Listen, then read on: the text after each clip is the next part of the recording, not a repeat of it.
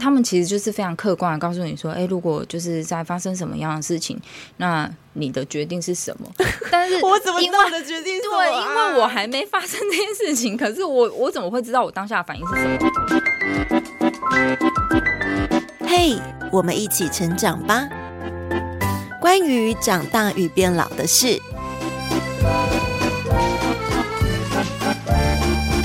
好，我是关于长大与变老的事，IU 飘飘。你有没有遇到那种可能觉得很无助，或者是需要帮忙的时候，却没有人愿意伸出那一把手？家里的人可能有生病的时候呢，你成为那一名照顾者，旁边又没有什么亲朋好友啦，或是兄弟姐妹，那你该怎么办呢？然后今天我要邀请到我一个非常好的朋友，我们先邀请他出来，漂流美。Hello，大家好，我是姐妹淘漂流美。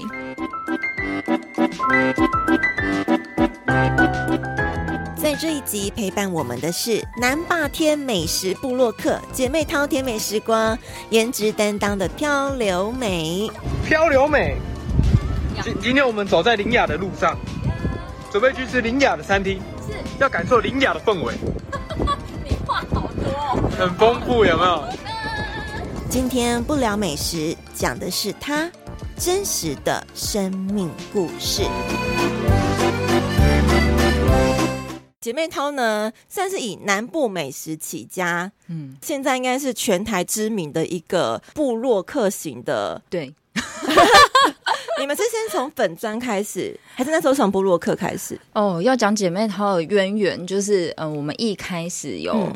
嗯嗯，大概五个人，我我们是在打工的时候认识的，这么神奇。对，那我们在打工的那两个月，就是培养了深厚的感情。嗯，所以那个时候我们就想说，嗯，就是打完工之后就再也没有任何的联系嘛。哦、但是就觉得说，哎、欸，嗯、呃，一个好不容易经营起来的感情，可是却没有同一件事情，就是为同一件事情去做努力，或者是没有一个连接点，嗯、那很容易就是会让。呃，我们五个人的友谊就这样子散开，嗯、所以我们那时候就想说，好吧，那既然我们都在群组里面，每一天都在讲，等一下要吃什么啊，约吃，对，约吃，然后，所以我们就想说，那既然这样，不然我们就嗯，一起把它搬到台面上，啊、跟大家一起聊，不是只仅仅只有我们五位的好朋友在那边聊天。嗯、那因为当时，嗯。也还没有接到什么业配，所以我们讲 话的时候，呃，非常直接。那呃，因为直接的关系，所以就是呃，也吸引了非常多的呃好朋友、粉丝、线上的好朋友。那粉丝团就这样子默默成立了，喂，很不错，你们就是些吃货，注定要走这一条路的。对，是姐妹淘美食时光成立五年，但是我姐妹淘甜美甜美时光姐妹时光，对，这个成立五年，我刚刚是。在开录前就跟那个漂流美讲，我以为你们已经十来年，我一直觉得我的人生过程都是你们的存在，好扯哦。好了，非常非常成功的一个跟大家分享的平台。好，因为我跟漂流美算是小时候认识，对，真的是小时候，小时候好扯。那对我们来讲，像掐指一算，先不要讲几年前，我我我算不出来。超可怕，就是年少时期，年少时期，对。那抛了美算是我们班上就是班花等级的，有吗？可以，是在你旁边的。我们班真的是美女云集，我只能这样讲。哦，真的，你们 S H E 就是整个非常的棒，你们也不遑多让啊。我们是谁？反正就是我们班真的很多漂亮女生。嗯，好，这集真的很想要聊。聊大家在在干嘛？没有啦。漂流美后来呢，是就是大学毕业之后，你就职的行业是人人称羡的空姐。其实不是，你说人人称羡不是，还是空姐不是？嗯，空姐是第二份工作。OK，对，那第一份嗯，就是呃，那时候在毕业的时候就有想说。嗯，我到底要干嘛？所以我记得了，从事美美的行业，没错。所以我那时候就想说，我要当柜姐，不然就是当空姐。哎，你人生目标蛮明确的，对。然后默默的都实现了，我觉得自己蛮厉害的。好扯哦，你 真的有不错。对，然后我先当了柜姐，大概当了两三年之后，觉得嗯，好像是应该要跳到另外一个。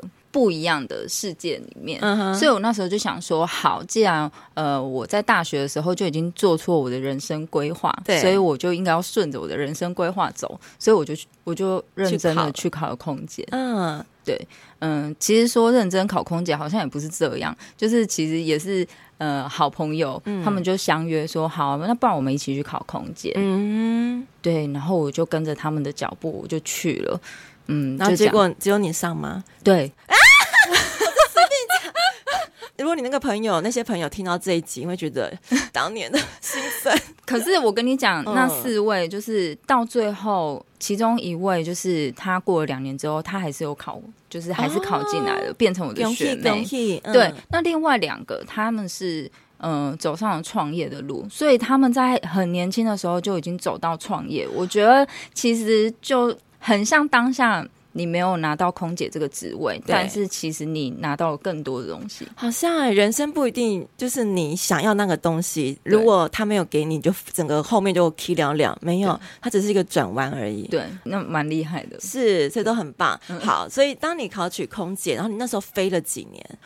嗯、呃，如果没意外，我。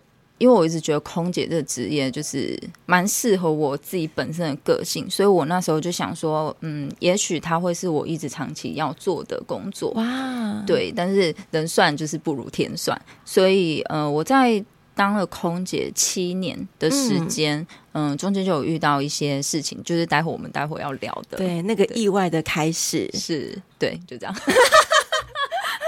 好，因为这集半下一集我们再聊空姐直癌好了，可以给啊，给大家一点分享空间。好，因为我们今天就是要聊那个意外的开始。原本空姐这个职业是你打算走一辈子的职业，对，这其实也蛮难得的，因为在天上飞，不是每个人都能够 handle，要面临年纪的增长，嗯，嗯然后还有可能要家庭的抉择，嗯、有些要定下来啦，有些有一些什么样的下半段人生的一个抉择，是，但是是因为那个意外。把你从天上拉回了地面，对，没错，嗯，真的是这样。好，那个意外呢的始作俑者，也是把你生出来的那个人，就是美红，对，就是美红，漂流美的妈妈，对，是我的妈妈。嗯，呃，我先简单介绍一下，就是我们家庭成员非常的简单，其实就只有我跟我妈妈，就这样子两个人。哎，我们小时候的时候，嗯，还有爸爸，嗯，呃，应该是说。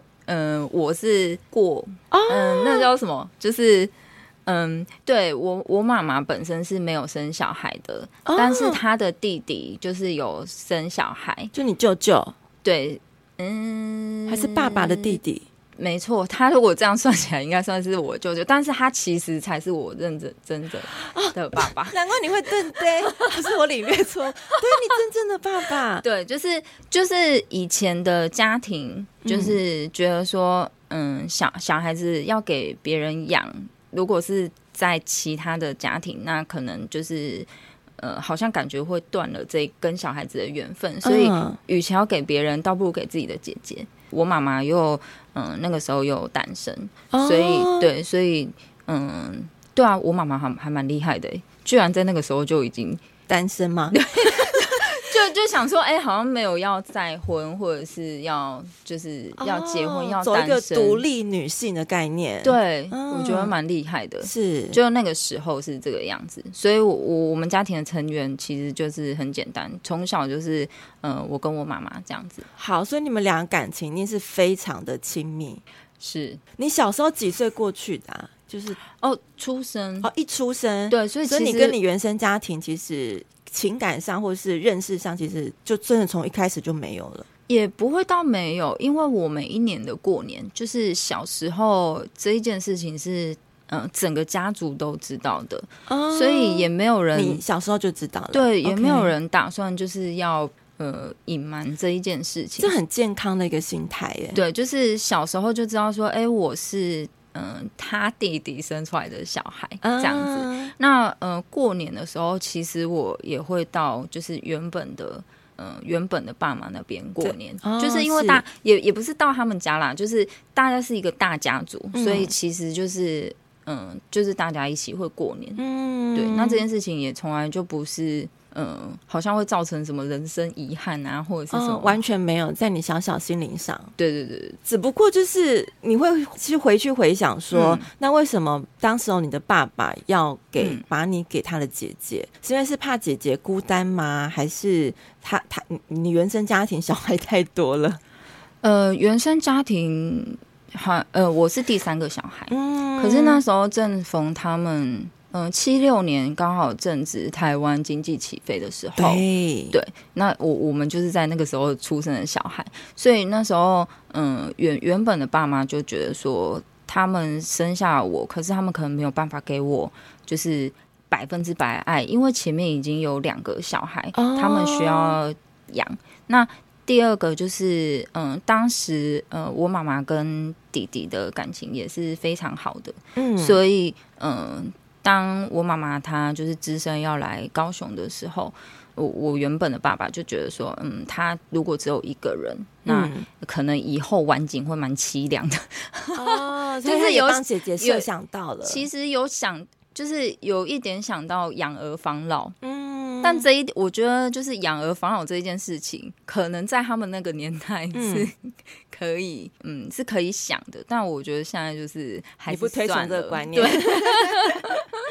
对。OK，嗯，因为我们要先稍微了解一下原生家庭，因为这可能跟后面你在照顾的一个心情上会有一些相呼应的感受。嗯哼，好，那我为什么会邀请漂亮美今天上我们这个节目的第二集？因为呢，真的是在差不多一个月左右，也不到一个月，嗯，漂亮美自己在我是先追踪她的个人 IG，然后就发了第一篇美红的故事，是，然后我就开始哇，美红是漂亮美的妈妈，开始讲述你。在这几年意外开始之后的一路的照顾的过程，然后我才了解，哇，原来漂流美在我们同样岁数的时候，经历了人生一个很大的一个关卡，然后你也熬过去，愿意跟大家分享。所以美红的故事起心动念是为什么让你想要去做分享这件事情？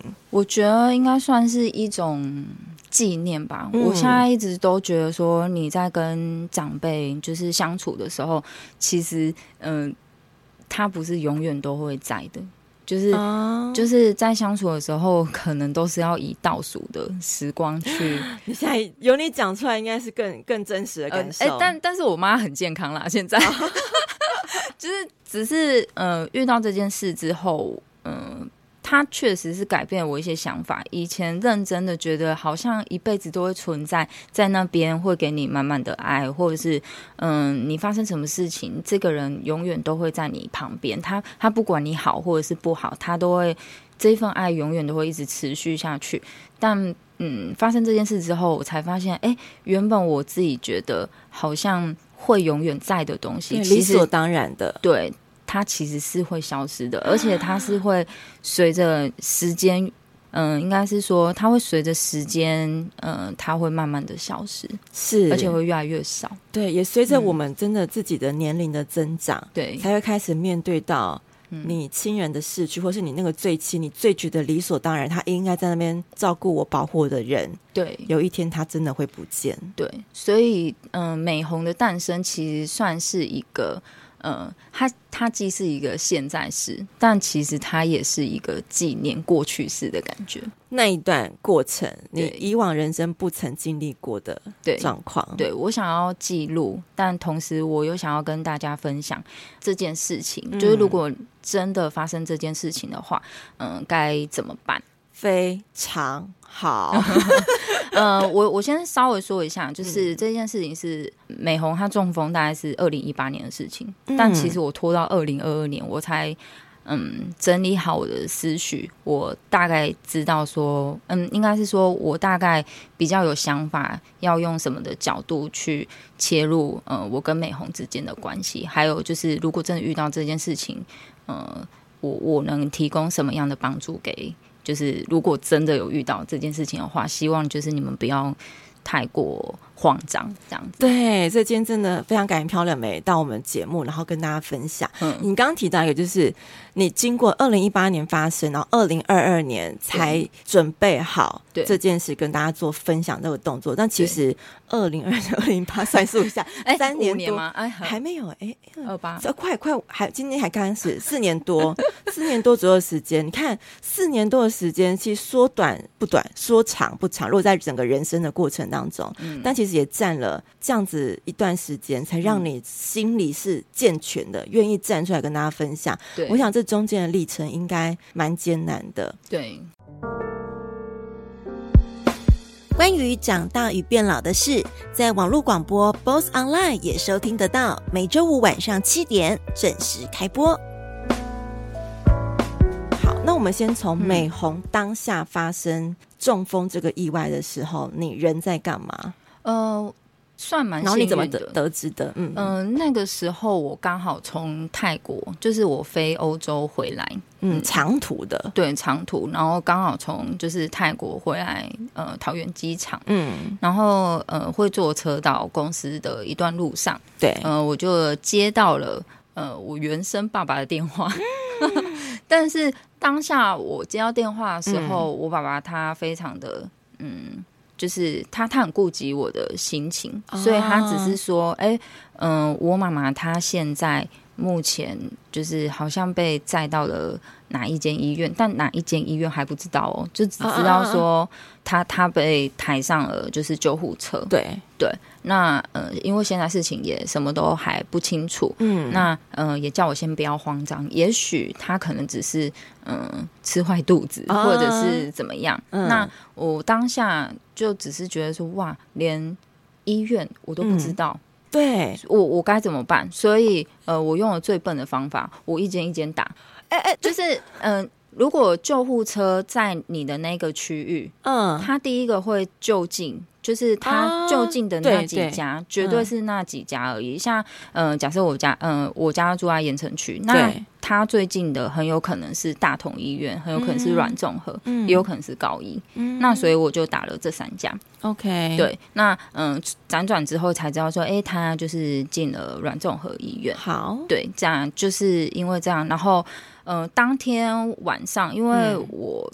嗯我在桃园的时候，其实已经晚间大概六六七点，所以我坐高铁回去，到就是真的到呃医院，嗯嗯，其实已经快要十二点了，嗯，对。然后加护病房这一件事，就是这个空间，它其实是有时间，就是可以去看家人的时间，嗯、它就是有固定的时间。那嗯。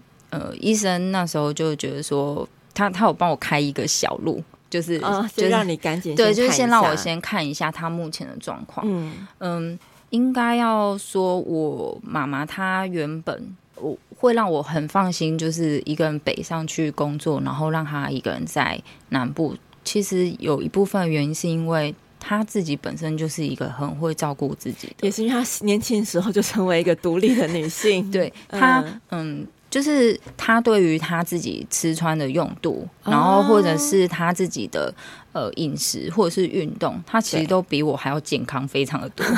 他有固定的时间会起来，会自己运动。他其实是一个非常自律的女性，真的耶。对，所以当我看到他躺在加护病房，那时候就是可能很危急，所以我看到他的时候，其实已经进行插管的动作。嗯，我那时候其实是不太能接受，我一直觉得他很像是一个电影场景的感觉。而且他应该当下还是无意识的吧？完全没有意识。嗯，但你就会看到，嗯，原本应该在那边活蹦乱跳的，嗯，的他怎么会就是突然就是呃，在躺在那边，然后完全没有意识，然后插管在那边。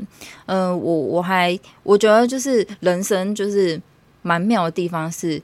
我们前一天才通过电话，哎，那一通电话就是应该是说，在前一个礼拜，他就已经告诉我说，哦，他真的很开心，他要去韩国玩哦。对，然后前一天就是呃事发的前一天，他还打电话给我，跟我讲说，哎、欸，我明天就要去韩国玩了，就很开心。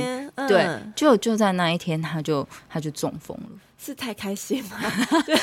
很很多人到最后之后跟我讲说，哎、欸，会不会是因为他太开心了，对，所以血压可能比较高或什么？嗯。但是现在就是也无从就是推论，对对，就是为到他到底是为什么会这样？但我就把它归归成，嗯，这就是嗯，他就是一个命运吧，嗯，也许对，就是当下，嗯，他就是真的发生了这件事情这样子。那呃，为什么就是一个很健康的人，他会突然就是临时很夸张的中风？嗯呃。我妈妈中风之后，嗯，医生是直接跟我说，因为她嗯、呃、会去扫那个 MRI，就是脑部核磁共振，对，嗯、核磁共振它就是会让会很清楚的看到，哎，你现在目前的大脑的状况。嗯，那那时候我看到就是核磁共振出来的，嗯、呃，大脑状况其实。非常明显的就有看到他，嗯、呃，大脑分左脑跟右脑，他两个脑都是有伤到的，所以他在还没有醒的状况，医生就其实就已经告诉我说，他非常有可能醒来之后也不会是我认识的妈妈，因为呃，我有点忘记是左脑还是右脑是在掌管我们情绪的。哦，情绪。对，那嗯。呃另外一个脑，它是在掌管我们的记忆，所以失智症这一件事情，其实嗯，有某部分也是跟脑部，对对对，就是伤到脑部是有关系的，啊、什么的。对，没有错。嗯、那我妈妈她在这一次的中风，她她就是伤到了双脑，所以很有可能他起来之后性格大变。有可能他再也不知道他自己是谁，非常有可能忘记。对，他很有可能不知道自己是谁。第二个，因为呃有影响到情绪上面的表达，所以也许原本很温和的人，因为伤到了情绪表达这一块，他非常有可能会变得非常暴躁，或者是呃变得很爱哭，或者是原本不喜欢讲话，变得很喜欢讲话，也是有可能的。就是这个变数太多了，是对，所以医生那时候就告诉我说：“哎。”如果他真的有醒来的话，嗯、非常有可能会有以下的状况。那我觉得，呃，可能在急诊的患者，毕竟医生他要做，他接的 case 也不是只有你们家，啊、他看见的事情也不是只有呃你你一家。嗯，他每天都在看这些呃生离死别的画面，嗯、所以他在讲的时候，当下你是会觉得有一点无情的。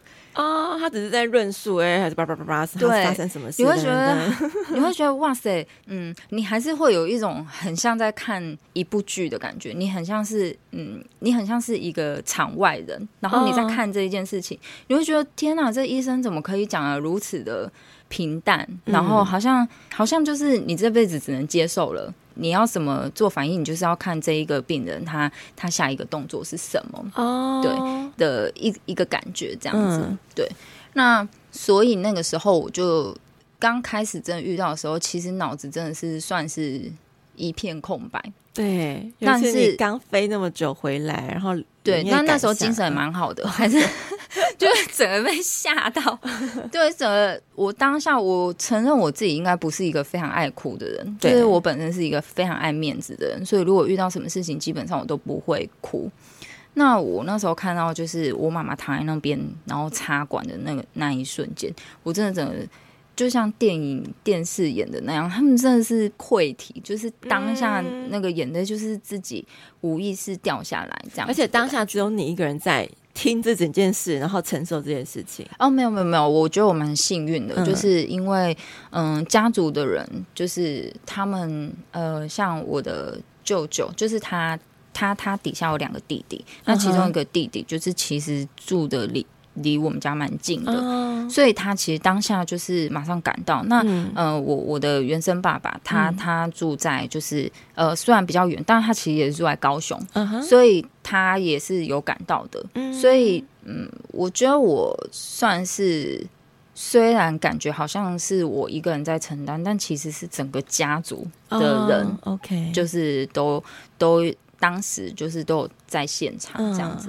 刚开始的时候不太像是我一个人在在 handle 整件事情，嗯对。但我觉得要签下啊，对，就是要签下那个那叫做什么？就是同意书吗？还是做什么的决定？对，同意书的时候，那真的蛮挣扎的，因为是你只有你能签，对，就是只有我可以签，然后，然后医生。Always 就是会，他们其实就是非常客观的告诉你说，哎，如果就是在发生什么样的事情，那你的决定是什么？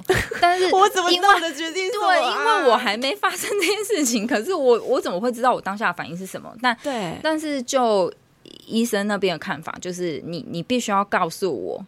以防就是真的发生什么事的时候，你你可能没有办法直接的告诉我，可能会导致马上没有联络到你啦，什么状况的时候。所以，嗯，嗯，我们那时候其实就已经有想过，如果妈妈她就是需要开脑，或者是嗯，到最后可能需要气切，嗯，嗯，就是像类似这样子的事情，那我们就不做急救的，就是任、嗯、任何的措施，对，就是因为。在我的想法里面，人其实都是会离开的啊。但是你要怎么样的离开？你你你不太能自己，你不太能自己掌握。嗯，我我一直觉得，假设今天角色互换，嗯，我我需要开脑，我才可以活在这一个世界上面。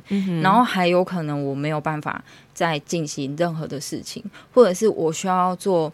到可能气切现在现在还好，因为气切很有可能就是你你是可以移移移开你的管子的，uh. 但但是对我来说，那其实都是对病人呃另外一种折磨吗？我觉得是啊，uh. 对，在在我的想法里面是这个样子。而且我我妈妈从小给我一个观念，就是她是一个非常怕痛的人哦，oh. 所以我就你对她的了解，对，所以我一直觉得说，如果可以，我希望可以。减少他呃痛苦的时间，所以那时候、嗯、呃，我也觉得就是我的家族对我蛮好的。当下就是跟我分析了蛮多，呃，更多的是一些经济的状况哦。Okay, 对，待会我们也会对、嗯、一些比较现实的状况，嗯、他们会说：“哎、欸，也许你现在觉得你应该要救，你应该要救妈妈，嗯，但是你有想过，你救起来之后，非常有可能你二十年就没了。”就是你的生活品质，你你你还是需要过你自己的生活。我觉得我的我的家族，我的家庭，嗯、其实，在遇到这样子的状况的时候，他们更呃，他们更在意的是我未来的样子，也，也是先帮你想了后面的路。嗯、所以他，但是他们知道，他们没有办法帮我决定，对，只是他们会告诉我说，如果我现在太感情用事，那很有可能会导致。我未来的二十年可能会是非常黑暗的二十年，嗯，那可是现在又是我，又是人生当中很黄金的，对对，很黄金的时段。那你你需要自己衡量一下，这样是否是值得的？嗯，对，所以所以当时我的家人他们其实是给我蛮健康的呃概念，他们并不是告诉我说，哎，你一定要。你一定要拼死拼活照顾家人，一定要拼死拼活就是照顾你的妈妈，因为妈妈从小把你养大，或者什么。他们一开始遇到这个状况的时候，并不是给我这样子的想法，他们告诉我是你要先照顾好你自己，再去，呃，你才可以就是有多余的能力去去分析或者是去处理你现在目前遇到的状况。嗯，对，所以我觉得，嗯，算蛮感谢我的。嗯，当时在我身边支持我的这些家家族的人也是哎，因为确实像你讲，可能有些人会有一些自己的观念，然后附加在你身上，叫你一定要做怎样怎样。他们是反而先给你一些意见分析，对，最后你自己抉择。对，所以当下我就已经决定说，哎，如果真的他需要做开脑，或者是需要插管，或者是就是他如果。拔管之后，嗯，一个呼吸不过来，那需要插管嘛？我们我们那时候就是一致决定，哎、欸，就不要，就让他好好的，就是离开这个世上。Okay, 所以插管那个算是最后一个急救的步骤。对，然后呃，也算蛮幸运，就是没有做开脑这个动作。某部分是因为。嗯，那时候我妈妈年纪也算高龄了，哦，所以其实开脑对她来说可能体力太风险，对，嗯、体力她可能也没办法负荷，所以、嗯、所以也没有就是经历到开脑这一个这一个阶段，这样。嗯是。对。好，所以不决定开脑，其实真蛮幸运的，因为你刚刚说妈妈是双脑都有受伤，是。通常听到蛮多的案例就是直接开刀啦，对啊，开刀解决，对，那后来所以你。你有先签下那？对，我们就是有签下说，哎、欸，就是放弃急救，放弃急救，就有想到这一件事情，然后我有签放弃急救这一件事。好，所以妈妈当下不用开刀这件事，然后她所以她就在医院做一般性的治疗休养。呃，是，但中间当然就是省略了很多啊，比如说，嗯，医生就有说，哎，他如果在这一个月内没有醒来，他非常有可能会变成、哦、呃植物人的状态。嗯，对，那该怎么办？因为现在台湾的法规里面是。嗯如如果他是植物人，你是没有办法决定他的去留的，真的。哦，如果他呈已经呈现到植物人状态了，对，他就只能待在那边。对，除非他突然一口气喘不过来，然后你再做放弃急救这个动作，这样也还可以，这样这样才不会造成磨伤哦。就是，但是这一个人他如果已经是，就是他是一个很平顺的植物人，那那你只能养他。OK，就算他再也不会醒来，或者是他就是你，你不能拔掉他的呼吸器，这样是不行的，因为这样是有关于就是你你残害一个人的生命，哦，所以才要你在之前当下先决定到底要不要做那个动作。是是，是 OK，是是好，所以后来后来医生就有告诉我说，嗯，嗯，他如果就是这个，比如说在二十几天内他他没有醒来，嗯，那他很有可能这一辈子再也醒不过来。OK，这样子。然后我妈妈就真的算蛮调皮的，她当下真的没有醒来的，啊、所以她从加护病房到一般病房的时候，她还是呈现一个就是拔管已经拔好了，所以你你会发现她就是只是一个看起来很很安详的一个老人在那边睡觉，对，在那边睡觉，然后。然后还嗯，有时候感觉你你好像感觉还有听到一些打呼的声音，就是你是认真的觉得想说，哎、欸，他现在是，对，他现在到底是什么状况？这样，嗯、那他确实没有在医生规定的情况，就是预判的二十天、三十天、二十，我记得医生那时候是跟我讲说，大概是二十天，如果他没有醒来，他非常有可能就是一辈子就是会躺。就躺得像现在这个样子，哦、然后他需要就是呃有氧气供应这样子，对，嗯、对，然后确实当下是没有醒来，他就从加护病房转转到了就是一般的病房，嗯，但是过了五天之后，他他才又醒来，很快耶，五天。不一点都不快，哦、对你们来讲都不快，sorry，就是。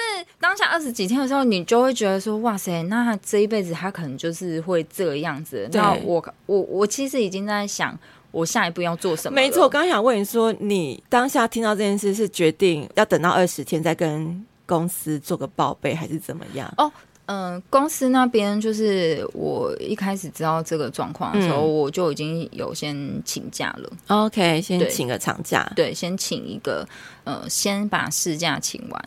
事假请完之后，就是再请长假这样子。哦、对对对对，那那前提就是也也是需要医生的帮忙，因为、嗯、呃，你开任何的证明，就是就是一个公司的文化嘛，公司会、嗯、公司就会需要一些证明，所以你医生就需要帮你开这个诊断证明，嗯、但是大部分的医生，这就这就是很困难的地方，大部分医生不太可能一一开始就帮你开这么多次。为什么？就是、嗯，就是他又讲到一些法规的问题。哦、法规，可是他当下真的是有生病，还是因为你不是本身生病的人，是照顾者而已？他不见得要开给照顾者。嗯，是这个意思吗？应该是说他觉得在、嗯、就是在几天都是、哦、都是有可能变化的。哦哦哦，所以我先开了两个礼拜给你。那如果他在这两个礼拜就好了，那我就要为这一张诊断证明去做呃负责。哦、对，所以大部分医生不可能一次开这么久的时间点给你。哦 okay, 对，所以呃我的就我的假都是呃慢慢请的这样。OK OK，一块一块补上去的。对，那回到就是刚刚说的，就是嗯、呃、他。就是五天后，五天后他才醒来。对，呃，我永远记得我那时候看到他醒来的时间。虽然我自己本身不是一个，我我没有任何特别信什么的宗教信仰，嗯、就是我道教也信，然后什么天主教、基督教，基本上基本上我觉得对我好的我都蛮信的。哦、这么神奇？对对，但是我当下看到他醒来的第一瞬间，我真的觉得很像有一种。好像光吗？不是，很像是一种灵魂到了这一个人的身体里面，因为他醒来的第一个呃，第一第一个画面是他在笑，他我觉得让我解读起来很像是他他觉得哎、欸，我回来了这样子的感觉，但是我跟你说，只有两三秒的时间，他只有哈，然后笑了一声。然后他就又慢慢沉睡过去。哎，对，所以我我当下我还有拍那一张照片。你你也太手手脚也太快了吧！我还把它录音起来。我好强哦你！是你是就当下就你是二十四小时在顾着他，然后拿手机。我当下我想说，哇，他居然就是他醒来的第一瞬间，居然是在笑的。嗯、我可能我自己解读他是觉得他可能是真的觉得很开心。嗯，他可能也努力回来很久，对，对，就是当下有一个这样的感觉，但我不知道这到底是到底玄不玄啊？有哎、欸，就是那那感觉真的太妙了。然后，但是他笑完之后，嗯，就又睡着了。然后当下我们就有请医生看，然后医生就说，嗯，很有可能是因为现在是半夜，嗯、所以 所以他才会就是继续再沉睡下去。哦、他就说，嗯，可能隔天早上他就会醒来了，这样子。就隔天的早上，他确实就醒来了。嗯，那醒来之后，我就要开始想，嗯，就是像医生之前跟我讲的，他很有可能会变成另外一个人。哦，对，对吧？个性醒来之后，他就非常有可能会变成另外一个人，所以我开始测试他会变成 什么样的人。隔天起来，他就可以跟你对话了。不行，不行，不行，还不行。但眼神上，因为其实，你你你自己想一下，就是、嗯、呃，中风之后，他有二十几天，快要一个月，嗯哼，都躺在床上，嗯。其实，如果是我们正常的人，都一直躺在床上，然后都没有动哦。嗯，你你的关节对运动，或者是就是你整个身体，应该是会非常怕，怕，会非常不舒服，哦、而且可能非很很有可能会是非常僵硬的状况。哦、所以，其实他醒来的时候，大部分的时间都是在哭的，不舒服。对，他非常的不舒服。嗯，但是呃，该做的运动。还还是不能减少，嗯，对，然后所以我就发现说，哎，他变得非常的爱哭哦，对，他动不动遇到什么事情，他就是他就是哭，因为他没有办法表达，哎，也是，他的他唯一可以表达就是哭这样子，嗯、那个时候就是他只能他只能一直不断的哭，所以我那时候就一直觉得，呃，原本精明干练的妈妈，嗯。顿时之间很像是一个小孩子，对，无助的小孩，就是他没有办法告诉你说他到底是哪里不舒服，他只会用哭去跟你说，哎、欸，他现在很不舒服。而且他当下应该自己内心是很害怕，他说我原本应该有的能力，嗯，瞬时都没了，应该非常的无助。他当时的心态，我觉得也许他当时是不觉得的，因为。呃，我们刚刚有说到他伤到了双脑。哦，所以嗯，他其实我我觉得他给我的感觉是他不太知道自己是谁，他也不知道本能性的反应，对，他也不知道嗯，他到底发生了什么事。哦，OK，他只知道他就是非常的不舒服，那是可能过了呃两三个月之后，嗯。嗯。呃呃，有去做一些复健啊，或者是语言治疗的时候，嗯，嗯，我觉得他的记忆才有慢慢的回来，这样子 okay, 好才能够分享。对，好，当下就妈妈五天后真的醒来了，开始要紧接着做一些你刚刚提到一些复健，或是帮助他恢复到正常的一个过程。嗯，那你当下应该会开始感觉，哎、欸，这条路应该不短了，所以你有没有做一些决定了？其实我那时候还是抱着一个非常乐观的状态，我一直觉得哦，十几天、二十几天就差不多了。我一直觉得中风这一件事情，它是会好的哦，因为不是什么绝症。对，虽然他伤到了双脑，嗯，但是当然人在很无助的时候，你可能就是会尝试一些，你你想要抓住点什么东西。所以当时我我我还有去问那个什么。很像神明吗？对，就是还有去问神明啊，那就是就是我我觉得当下我其实是想要知道，哎、欸，那他到最后会怎么样？给我一点线索。对，嗯、就是我想要知道这件事情，所以我我其实哦，第二个就是我当下的心是很浮躁、很浮动的。对，所以还好，那时候就是有些 朋友，还有我的家人，嗯、他们。都蛮清楚一些道教的，就是有一些门路给你，对，对，他们就会告诉我说，哦，如果就是你想要知道，你可能可以去拔杯或者是什么的，啊、或者是每每个礼拜的礼拜几跟礼拜几会会有人就是很很像对问世的那一种这样子，然后呃，所以嗯，在那短短的两三个月，我大概问了。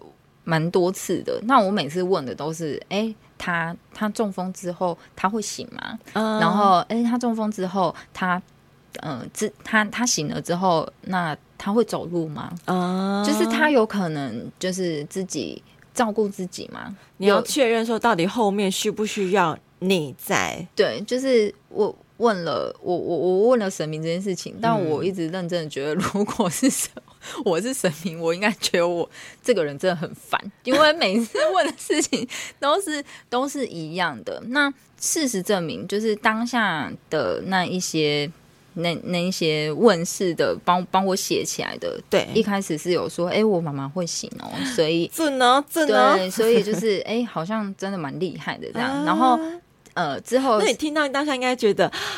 信心有加回来一些。他那时候说醒来的时候，我妈妈其实没有醒啊，我妈是过五天之后才醒啊。哦，但他说对，他会啊，对，他说会醒，所以我我那时候就是觉得，哇，这这好像蛮准，冥冥之中，难怪你会一直去，冥冥之中好像真的会这样子。然后第二个就是，他就说，嗯，妈妈，她到最后他是会好的，但会好什么程度，他并没有透露哦。所以我就一直觉得，好，我我那时候我就。嗯，发愿，嗯，就是我有特别跟神明发了一个愿，我跟他说，如果我妈妈她，嗯，手脚是可以正常的运动，然后她可以自己走路，对，然后讲一点点话，嗯，或是讲很慢的话，那我会为她就是吃素三年。天知道我是一个非常爱吃肉的人，然后。所以，而且你又在做美食哎、欸，对，所以我当下就在想说，呃，我发这个愿，该不会就是如果真我妈妈真的就是往非常好的方向走，对。我我就要牺牲三年的时间，无法吃这些肉或什么，但就是经过自己的评估之后，就觉得好值得，我跟你赌这样子，对，结果没有让我赌到。嗯 结果，嗯，美红在复健的当中，她就是一个呃非常不配合的一个个病人，因为她脑子有伤到。哦，所以她没有办法 follow order，就是呃复健师或者是语言治疗师或者是、嗯、呃其他的嗯、呃、需要其他可以帮忙他的这些老师，他都没有办法，就是、嗯、他都没有办法好好好的去遵从人家给的指令，嗯，所以呃这个状况会变得非常的。困难就是我我要怎么把他送进去医院去做复健这件事情会变得非常的困难。呃，我们我们现在讲到的就是他醒了之后，那我们自己身为照顾者，我们就要开始帮他安排，就很像你的小孩到了某一段某一个时段，你就要送他去幼幼稚园念书或是什么的。对，那呃，他也是，他醒来了之后，我就要开始。就是让他去做复健嗯哼然后让他去赶快在最短的时间，在一年内，让他就是可以把他原本会的技能，在这一年当中好好的就是好好的培养回来。对，没错，嗯、就是要让他训练起来。嗯，那这件事情他就讲到了复健的呃医院的一些潜规则了。呜呜呜，潜规则我们最喜欢听。的潜规则是什么？订阅起来，我们的节目关于长大与变老的事，才不会错过漂流美真实的照顾者故事。总共会有上中下三集哦，追起来，追起来，追起来！啊，对，真的超愿意讲的，嗯，是不是讲太多？就是很愿意分享，我们要打断的意思，我打算一刀不剪了。